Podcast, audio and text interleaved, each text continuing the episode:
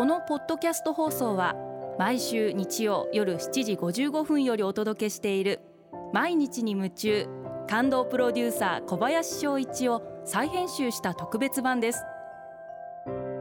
放送で収まりきらなかったアルビオン社長小林翔一さんが大切にしている感動のポイントをどうぞお楽しみください。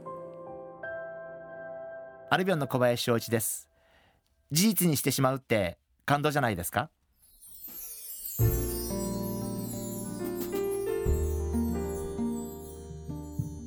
今から278年前になるでしょうか。当時アルビオンの化粧を販売するお店が3400店様ありました。当時の売り上げが200億円でした、えー、そして私はいきなり何の前触れもなく3400点を1800点にしよう。200億を500億にしよう。誰にも相談せずに発表しました、えー、社内は蜂の巣をつついたような大騒ぎになりました。まあベテランの方々は陰で随分私の悪口を言っていたらしいですがまあ私はある意味鈍感なんで、えー、そういうことも聞かずにですね、えー、ここまでやってまいりましたが現在はお取引先様が1400点様で売上が約700億円なんです。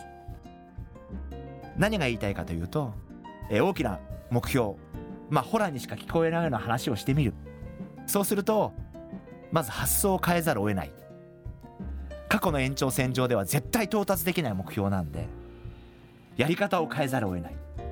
それがすごくいいことなんじゃないかなというふうに私は思うんですね。やっぱり新しい何か大きなことをするためにあるいは新しいものを何か作るために新しいことにチャレンジするために試行錯誤をするその試行錯誤が私はすごい尊いことじゃないかな。そんなふうに思ってます。もちろん試行錯誤って8割9割それ以上失敗なんでやってる本人も楽ではないんですけどその試行錯誤をやり続けることで大きな目標ホラーにしか聞こえない話も実現すればそれは事実になりますんでこれは私はそういうことを社内で言うこともすごい大事なんじゃないかな。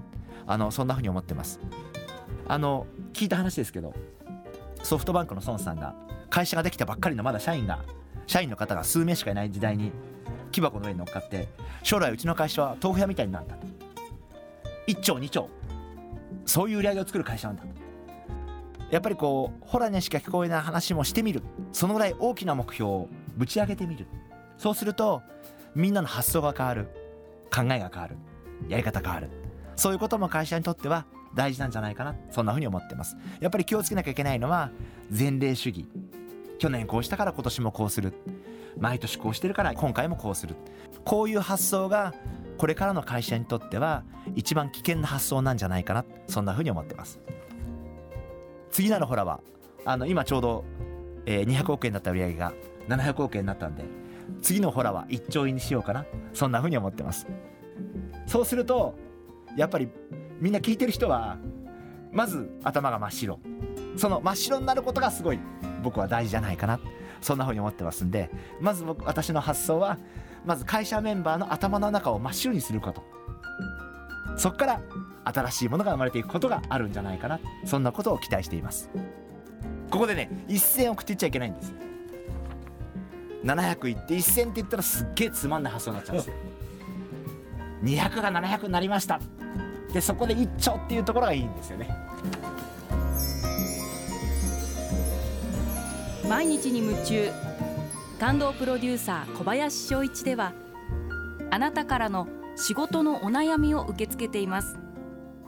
番組ホームページにあるメッセージフォームから送ってください。